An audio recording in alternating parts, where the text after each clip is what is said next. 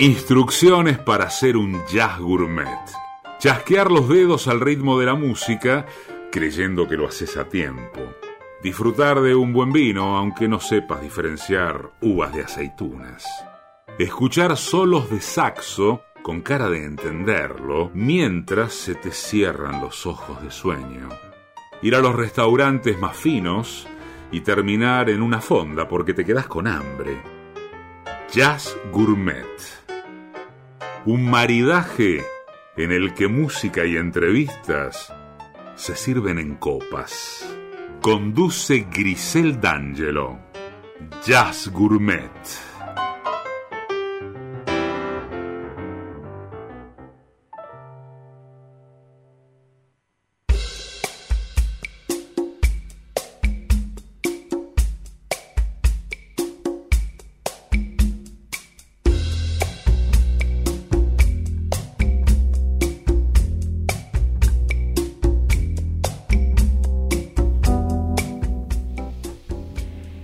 Sigilosamente les doy la bienvenida a esta emisión de Jazz Gourmet, una emisión especial porque hoy es todo dedicado a la música, al cine de James Bond, un espía secreto que en algún punto es el hombre Jazz Gourmet. Él salva al mundo tomando martinis, estando elegante, puro glamour. ¿Y por qué? ¿Por qué elegimos el día de hoy? Primero porque son toda una serie de acontecimientos relacionados a James Bond. Primero contarte que estamos hasta las 20 horas en Jazz Gourmet por Radio Éter, que está luego la operación técnica. Mi nombre es Grisel D'Angelo y te voy a llevar por este viaje. ¿Por qué? Porque ayer fue el día intergaláctico casi de James Bond, el día global, el día mundial, debido al aniversario del estreno de la película Doctor No. Eso por un lado. Este día se celebra desde el año 2007 y qué actividades se pueden hacer en el día de James Bond. Bueno, mirar películas, jugar videojuegos, leer las novelas de Ian Fleming, tomar martinis, usar moñito, no sé, un montón de cosas más o escuchar este programa. Pero también estamos en la semana del estreno de la última película de James Bond, No Time to Die, una película que estamos esperando hace muchísimo tiempo que se viene atrasando, ya sea por problemas de directores, por problemas del cartel o por pandemias. No pararon de sucederle cosas a esta película, así que entre el día de James Bond y el estreno de No Time to Die, Jazz Gourmet hoy se viste de gala para homenajear al espía más querido de todos los tiempos. ¿Cómo lo vamos a hacer? La música hoy está seleccionada exclusivamente con temas aperturas de las películas de James Bond. Y estos temas en algún punto tienen muchísimo de jazz, porque datan de los años 60 y si bien se van actualizando, estos leitmotivs se mantienen. Esta música de misterio, estas cadencias, Así que vamos a estar escuchando a Nancy Sinatra, a Shirley Bassey, a Matt Monroe, a Louis Armstrong, a muchísimos más haciendo la música de James Bond tan exquisita. También tenemos una entrevista a la carta. Vamos a estar hablando con Nicolás Usic. Él es escritor y él es miembro de James Bond en Argentina, una comunidad que nuclea a todos los apasionados de James Bond y que tienen actividades y que tienen informaciones, todo, todo en relación a James Bond en el mundo, pero sobre todo en Argentina. Y nos va a contar cosas, pero totalmente alucinantes, perlitas sobre James Bond que no van a poder creer. Y sobre el final, sí, claro que sí, el maridaje hoy es con martini, pero no cualquier martini, martini al James Bond, vodka martini, vesper martini, ¿cuál es la diferencia entre un martini tradicional y el martini que pide James Bond, este shaken not stirred? Así que todo eso y mucho más, en un ratito lo vamos a estar escuchando a Nancy Sinatra, pero primero ella, el tema principal, el más lindo, el más fuego de todos los temas James Bond suena ahora mismo en Jazz Gourmet, Shirley Bassey, Goldfinger.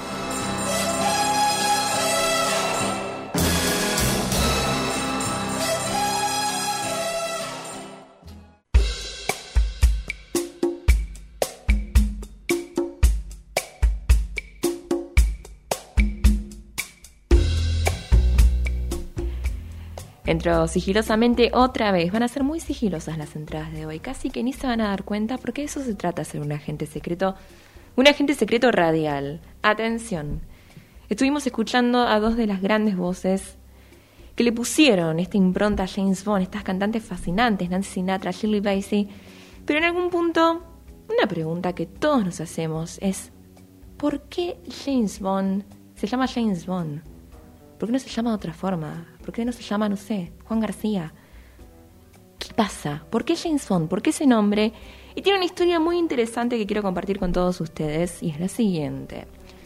Resulta ser que Ian Fleming, el escritor de las novelas de James Bond, estaba en eso, ¿no? En eso de escribir la novela sobre un agente secreto muy glamoroso que toma martinis, que seduce a las señoritas, pero no tenía nombre todavía, o sea, estaba en proceso de escribir la novela, pero aún no tenía nombre su espía secreto. Al mismo tiempo, era un hombre que leía muchas cosas, que le gustaba mucho estar en Jamaica, y estaba leyendo un libro sobre ornitología, entendiendo por ornitología el estudio del comportamiento de las aves. Y ese libro estaba escrito por un ornitólogo, el doctor James Bond. Y claro, mientras leía, vio la portada del libro y dijo, uy, doctor James Bond, qué buen nombre. Este nombre casi que es ideal para el espía secreto, para este personaje que estoy componiendo. ¿Qué pasa? Es un nombre bastante común, ¿no? Te deja pasar desapercibido. Un nombre corto, viril, masculino, va ahí, como una bala. James Bond. Ya está, lo voy a usar en mi espía. Y claro, lo usó sin pedir mucho consentimiento del señor Dr. James Bond, el original. Lo usó y pasó, pasó desapercibido.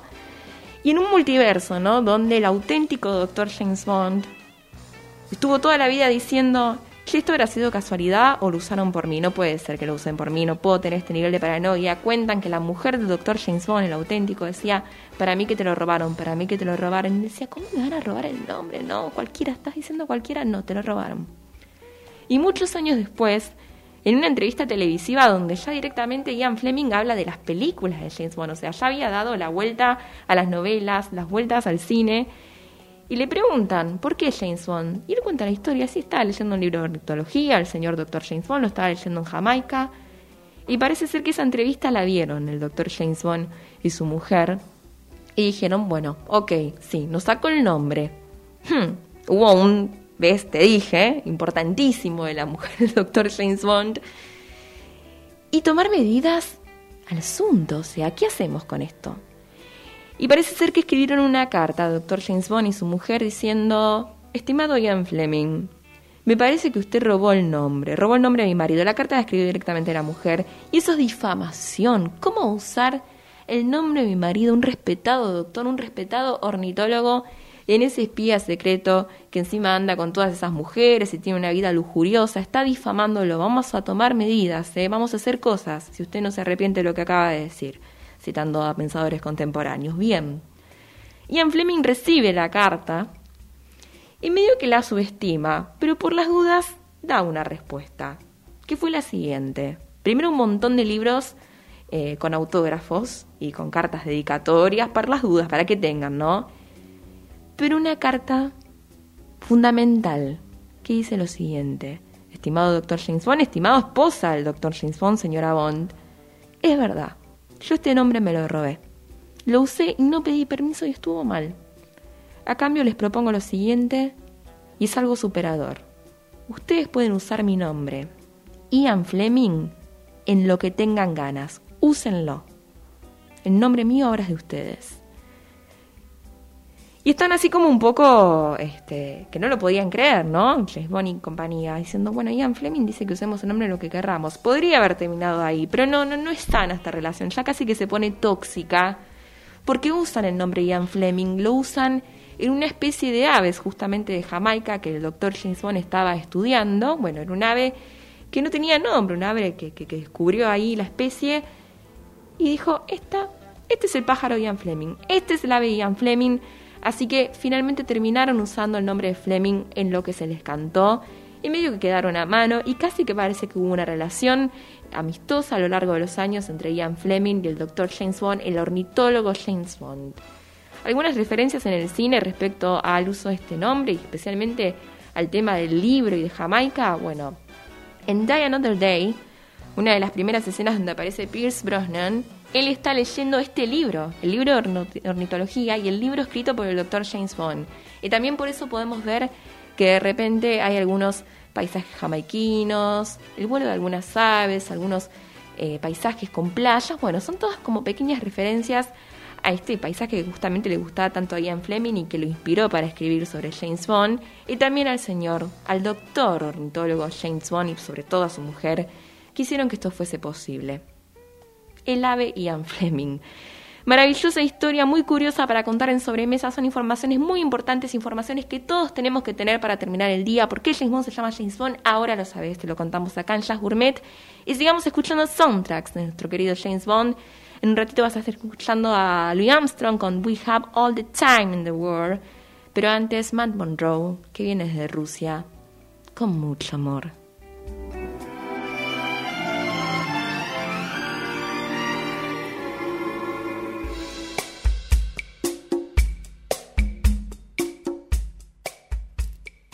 Seguimos en Jazz Gourmet y en este programa especial dedicado al mundo del espionaje y a nuestro preferido, a él, a James Bond, vamos a estar charlando con un referente de la cultura Bond en Argentina, una persona que no solo se apasiona, también ha escrito libros, tiene una comunidad de Bond y es nuestro querido invitado el día de hoy, Nicolás Usic. ¿Cómo estás? Bienvenido a Jazz Gourmet. Muchas gracias, Grisel. Muchas gracias a todos también por recibirme y un saludo a toda la audiencia que nos está escuchando y obviamente gracias por los elogios.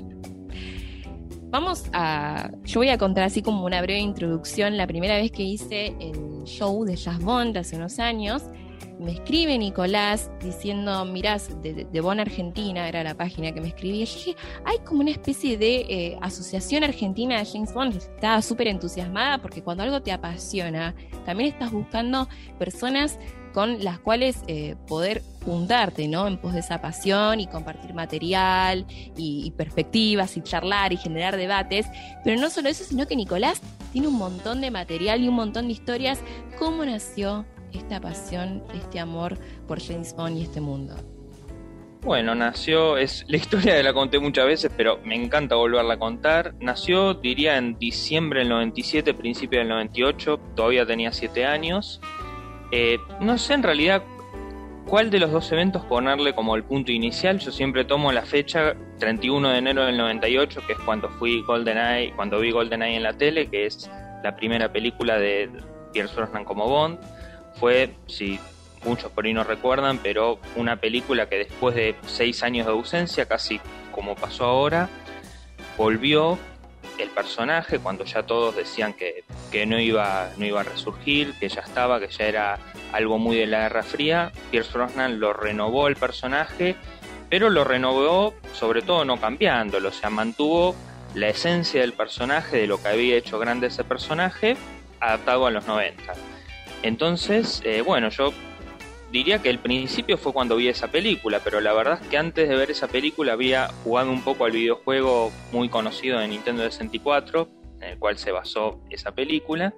Y bueno, el videojuego, primero jugué un poquito el juego, yo no tenía la Nintendo 64, apenas fui al mundo del juguete, creo era, bueno, una, vos, vos te acordarás seguramente, un local muy famoso, jugué un poco, dije, qué lindo juego, qué interesante. En ese momento estábamos todos enloquecidos con la Nintendo 64. Y después veo, yendo a la colonia de vacaciones, un póster grande de Pierce Brosnan con el smoking, con el arma. Y yo dije, ah, hay una película de esto. Y me atrajo ver ese héroe que era tan diferente a los demás, que no es alguien que va musculosa con una ametralladora, que vos ves qué elegancia un tipo que tenga un arma y que aparte se vista de smoking, que no es una vestimenta común. De hecho, en Argentina no se me ocurre ningún evento. Tengo el smoking colgado porque no, no hay ningún evento al que uno puede decir, bueno, voy de, smoking, ya te miran como raro, es como saco y corbata, lo, más elegante que hay. Sí, o como un sombrero de copa, son esas cosas hermosas que se usan en un momento y que, que, se están perdiendo los eventos donde poder usar esas cosas. Claro, la cuestión es que yo le dije en ese momento a mi papá, este, le pregunté, le dije, uy, ¿quién es este Bond? Quiero ver, y él me explicó muy rudimentariamente, él no era fan, había visto apenas un par de películas en el cine y le dije, quiero ver esta película me acuerdo, ya mis padres estaban divorciados, pero bueno, él vino a la casa de mi mamá y nos pusimos los tres a ver esa película y desde el primer segundo ya me encantó, ya la quise tener. Esa película después me llevó al Mañana Nunca Muere, se estrenó un poco después en los cines, la segunda de Pierce Brosnan. Después empecé, mi papá también me introdujo a las de Roger Moore, El hombre del rol de oro, Moonraker, Vivir y dejar morir. Perdón si, estoy yendo muy rápido, pero bueno, la cuestión es que fui viendo las viejas en video y bueno, después el resto fue historia, fue seguir, seguir incluso con, las novelas de Ian Fleming, que me costó bastante conseguirlas, pero las pude leer en castellano y después arreglarlas en inglés, algunas. eh, incluso las novelas que le siguieron a, Ian Fleming, que hubo otros autores que hasta la fecha de hoy siguen, siguen escribiendo novelas de Bond.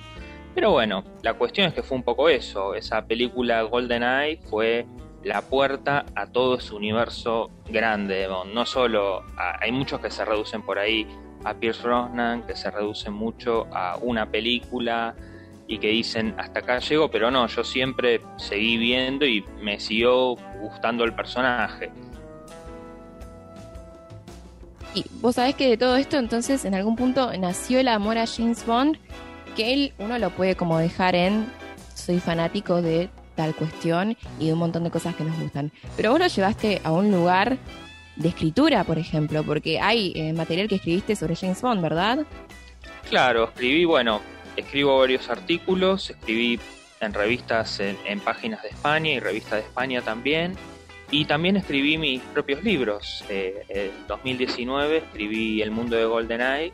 Yo siempre mis libros los escribo en inglés y en español. No son libros que se consiguen acá, son libros que se hacen por pedido a través de Amazon, que tiene un servicio donde vos podés, digamos que todo el peso cae un poco en vos porque no, no tenés, es como vos sos el escritor y el editor y de hecho traerlos acá es un poco caro, más que nada por el por lo que es el costo del envío, no tanto por el libro en sí. Claro. Y bueno, pero a, partir de ese libro escribí eh, escribí muchos libros sobre la era de Pierce Brosnan, uno justamente sobre su era, otro sobre GoldenEye, otro sobre eh, Diane Day, que es una película de muchos, creo que injustamente la, la critican y no saben ver qué lados positivos tiene y otro que es sobre los trailers de las películas, o sea, los todos estos avances que desde Doctor No, ahora lo voy a actualizar con, con esta última, ya con sabiendo las cosas que pasan, que no las voy a decir, y sacar algunas conclusiones lo más objetivo que sea posible. Pero bueno, es un, un poco todo eso lo que hago, aparte, bueno, como ya dije, escribo revistas, escribo este en, en páginas web muchos artículos de Bondo, incluso del cine de acción. A mí me llegaron a, traducir en, artículos en francés, en portugués, en, distintas páginas. Y bueno, aparte de escribir en, inglés y español, que son dos idiomas que, los manejo bastante, obviamente el español y el, y el inglés bastante bien estuve leyendo tu última crítica. No vamos a, a en ese tema, porque obviamente hay un montón de gente que no vio la película, pero lo que podemos encontrar en esta crítica, más allá de que estoy muy de acuerdo en todo, es que tenés muchísimos guiños a escenas. Esto que sucedió en tal parte. Eh, es como la bofetada que le pega a tal parte en tal parte, o sea, como muchos guiños, mucho conocimiento dentro del conocimiento, y eso habla de todo lo que vos sabés que está buenísimo y que para un seguidor de Bond es una delicia leerte y escucharte a vos hablar de Bond. Y tenés una comunidad que está en redes sociales que es Bond en Argentina, que hay, que, hay más seguidores, eh, se charla, se juntan. ¿Cómo funciona la comunidad de Bond en Argentina?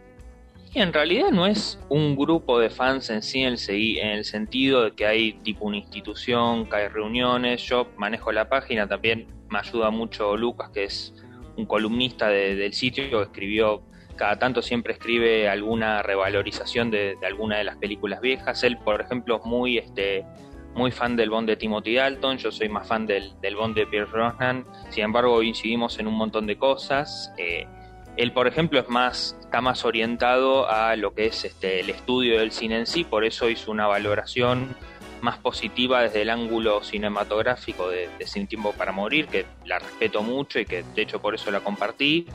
Yo, bueno, él, yo también soy, los dos en realidad somos muy fans de Bond, solo que él siempre le da ese toque más, más desde el ángulo cinematográfico, yo le doy el toque un poco más desde, desde el ángulo este, dogmático, por así decirlo, de lo que representa el personaje y, de lo que es el personaje. Sé, creo saber bastante de cine, pero no me voy tanto al ángulo ese de, decir, por ejemplo, este, el plano tal, o sea, no, no soy tan técnico para algunas cosas. Pero bueno, a, nivel, para responder tu pregunta, no es digamos un grupo así que se reúne cada tanto, hay mucha gente que, que sigue, colabora, pero no, no está todavía. Yo de hecho creo que las redes sociales un poco hicieron esto de que todos estemos juntos estando por separado.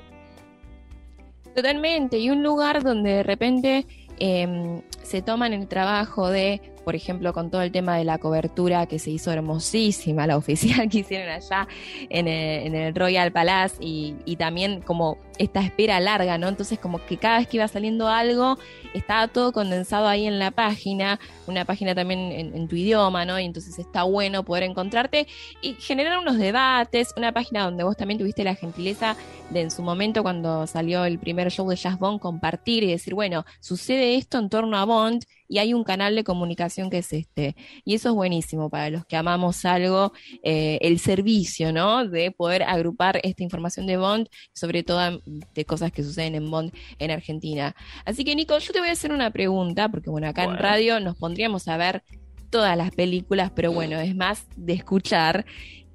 Y solamente tendría que ser una. Yo sé que es muy difícil, pero ¿cuál es tu tema apertura de película de James Bond preferido? Que es el que vamos a, seleccionar para despedirnos, pero ¿cuál es tu preferido?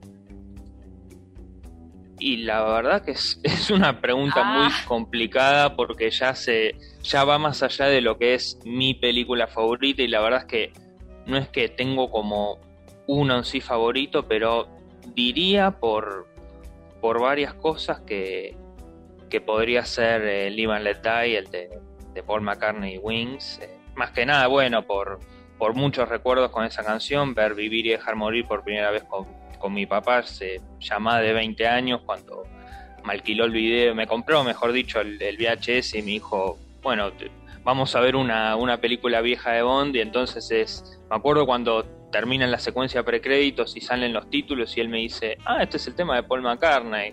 Y él me explica de los Beatles, o sea que hay muchos recuerdos asociados a ese tema. No sé si decir por ahí que es totalmente mi favorito, pero si, si tuviera que decir uno, por ese recuerdo voy, voy por ese lado. Me encanta, me encanta porque sabes que yo tampoco sé si es uno de mis preferidos en lo que implica lo musical, pero la letra puntualmente de este tema, ¿no? Y después de todas las cosas que uno pasa en la vida y, de la ilusión y ese vive y deja vivir, que de repente pasa y el mundo lo recorres y la vida va y te das cuenta que se cae el cinismo. Te voy a contar una anécdota que te va a interesar, capaz que hasta la podés comentar en el show como dato de trivia eh, en la novela de Ian Fleming, eh, que fue Vivir y dejar morir, fue la segunda, la que le siguió Casino Royale.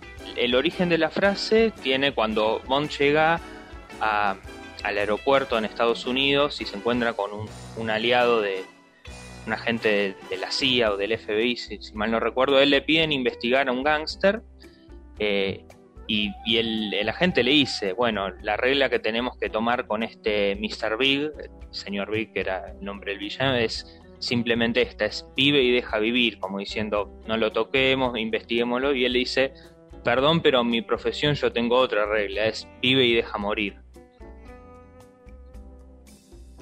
O sea, Fleming siempre tenía como estas, eh, estas cosas de subvertirle un poco el, significado a frases típicas, vive y deja vivir, por ejemplo. Después hay, hay una película que se, se llamó una obra, una novela, El hombre del, del brazo de oro, él le puso una novela El hombre del revólver de oro, solo se vive una vez y él solo se vive dos veces, o sea, tiene esta cosa muy fantástica, era, yo creería hasta que Ian Fleming fue, fue un filósofo no, no oficial, cuando vos lees las novelas y los conceptos que él tiene, de la vida y de la muerte, del disfrute y del no disfrute, estás ante un filósofo. Totalmente, especialmente en este tema, pero en un montón de cosas que comentaste hay una relectura y unos mensajes crudos escalofriantemente reales que con cada paso del, tiempo y de los años lo vamos viviendo ahí en carne propia. Así que Nicolás, te encontramos en las redes como Bond en Argentina, en Twitter, en Facebook. Eh, es una comunidad maravillosa. Yo te cruzo el sábado en Jazz Bond y bueno, nos deleitamos con tus reviews y nos deleitamos con la selección que nos dejaste para escuchar, que es eh, Paul McCartney con Wings, Live and Let Die. Nicolás, te agradecemos muchísimo que hayas estado en Muchas gracias a vos, Grisel, a todo el equipo y bueno, gracias a, la audiencia por escucharnos.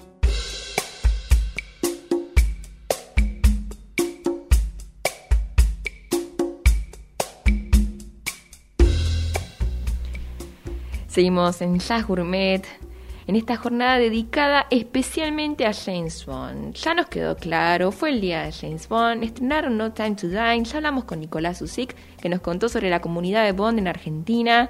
Están invitados este sábado al show de Jazz Bond, donde van a poder escuchar los soundtracks de James Bond, pero llegados a un lugar más yacero. Tenemos casi todo. ¿Qué nos está faltando? Y algo para tomar, ¿no? Sí. Martinis nos están faltando. Claramente nos están faltando martinis. Esta bebida insignia de James Bond, claro, vos lo ves siempre con un martini en la mano y está ahí quizás peleando con 20.000 tipos, saltando en un avión, le está portando un tren por encima, pero él te pide un martini. No te pide un martini común y corriente, te pide un martini especial, un vodka martini, shaken not stirred. Así que, ¿qué es todo esto? Arranquemos diciendo que el martini es un cóctel que tiene dos ingredientes fundamentales: gin y vermú seco, vermú bianco. Y las proporciones son 5.5 centilitros de gin y 1.5 de vermú seco, o sea, un cosito y medio del que tenés en casa, el chupito ese que siempre sirve de medida para hacer los cócteles, y la mitad del otro en vermú seco. Esto se hace en un vaso mezclador, o sea, no se, no se lleva en una coctelera, no se agita todo esto, se mete en un vaso mezclador con hielo, se revuelve, se mezcla y después lo colás en la copa de martini y va así, sin hielo, solamente con el frío que le otorgó la mezcla en el vaso para mezclar justamente. Pero ¿qué pasa? Este buen hombre lo pide batido, o sea, no lo quiere en el vaso mezclador, lo quiere agitado. Y eso es una controversia. ¿Por qué? Bueno, algunos dicen que un martini debe ser revuelto no agitado, de modo que las moléculas descansen sensualmente unas sobre las otras. Mucho que decir, ¿no? Sobre un cóctel. Y esta forma de hacer el martini, que es agitado en la coctelera y no en el vaso mezclador sutilmente revuelto, se llama Bradford, Bradford Martini, y es la forma en la que James Bond lo pide. ¿Qué diferencia hay, uno dirá, ¿no? entre mezclarlo en un vaso con hielo y agitarlo en la coctelera si de todas formas lo colás y no va el hielo? Bueno, al agitarlo en la coctelera, el hielo desprende más agua y de repente el martini te queda un poquitito menos alcohólico. Es muy sutil la diferencia. En cambio, en el vaso mezclador lo enfrías, pero no le estás dando tanta cantidad de agua al hielo. Eso por un lado. Luego, el vodka martini, ¿qué es? Es el reemplazo del gin por vodka. O sea, reemplaza las cantidades de gin por vodka y sigue usando el vermouth seco. Recuerden, cuanto más seco, extra dry, dry, extra dry, ¿qué es todo esto? Bueno, es la cantidad de vermú seco que le pongas. Cuanto menos, más seco es el martini. Y hay otras controversias. Primero, el martini original, ¿de dónde sale? Algunos dicen que viene del año 1910, o sea, un cóctel viejísimo, y que su nombre podría derivar del señor Martini, que era jefe de barra de la sala del Knickerbocker Club de Nueva York. Y otra teoría está relacionada con un señor Martínez que pudo haber inventado el cóctel en Boston al finales del siglo XIX, o que directamente es un invento de la marca Martini para poder realzar uno de sus productos. Churchill tomaba muchísimos martini y él directamente los tomaba sin vermú seco, o sea, tomaba gin frío, gin helado. Hemingway también, otro, otro de nuestros queridos bebedores de la literatura, lo hacía a proporciones 15 a 1, mientras que la clásica es la que mencionamos de 2 en 8. Y la popularidad es tal que la copa donde se sirve el martini se llama copa martini, o sea, no es copa, etcétera, es copa martini porque ya está asociada al martini, que es un cóctel mundialmente reconocido. Y algunas variaciones del martini, bueno, el vodka martini ya la comentábamos, reemplazamos el gin por vodka. Otro es el perfect martini, que está compuesto con una mezcla de gin, vermú seco y vermú y que se sirve con una piel de limón en vez de las típicas aceitunas. También está el Gibson, que es un cóctel que reemplaza, digamos, es tal cual el martini que describimos con gin y vermú seco, pero en vez de ponerle aceitunas le pone cebollines, de esos así de antaño tan lindos que vienen en un frasco de vidrio, y que Gibson, recordemos, es el cóctel que más toman en gambito de dama, cada rato toman Gibson. Otra variación made in Argentina es el clarito, que fue creada por el famoso cantinero Santiago Policastro, una eminencia, en la coctelería argentina. Y es un martini como lo conocemos, clásico, y la oliva se reemplaza por una cáscara de limón. Ese es garnish, es la parte que va arriba que le da como una especie de sabor cítrico, ¿no? un aroma cítrico y que justamente Federico Cuco, uno de los bartenders en la actualidad más reconocidos, está tratando, tratando de recuperar. O sea, volvamos a tomar el clarito, que es el cóctel en Argentina. Y finalmente el Vesper. ¿Qué es el Vesper Martini? Este que tanto pide James Bond en las películas. Bueno, acá ya directamente es como una jarra loca, que la pide Daniel Craig en Casino Royale. Acá estamos hablando de las siguientes proporciones. Dos de vodka, seguimos manteniendo el vodka como base alcohólica fundamental. Una de Lillet, que es un licor exquisito, justamente de lilas, y media de vermú seco bianco. Y en lugar de agregarle una aceituna, le agrega limón. Este es el más distinto de todos los martines que estuvimos mencionando, pero justamente Daniel Craig es uno de los James Bond más distintos y que despedimos con un abrazo enorme, lo despedimos muchísimo, no quiero spoilear más. ¿Qué James Bond vendrá? No lo sabemos, pero qué martini y el que quieras porque hay un montón para hacer, vos elegí el que más te guste. Vamos a escuchar ahora mismo una reversión, hablando de reversiones de cócteles, de Die Another Day, que se mezcla con Fever de Peggy Lee, este tema clásico de jazz. Bueno, Die Another Day de Madonna, con un sonido muchísimo más moderno. Estamos hablando de los James Bond del 2000. Con Fever. Escuchemos cómo queda esta combinación mientras degustamos este exquisito martini en Jazz Gourmet.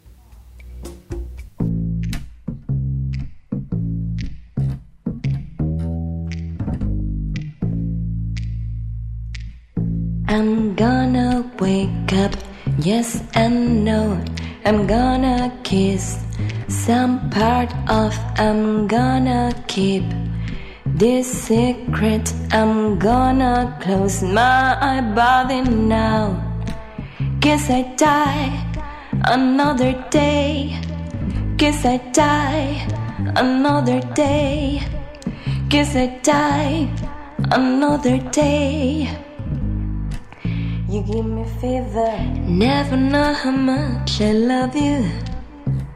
Never know how much I care. When you put your arms around me, I got a fever that's so hard to bear. You give me fever. When you kiss me, fever. When you hold me tight, fever in the morning fever all through the night.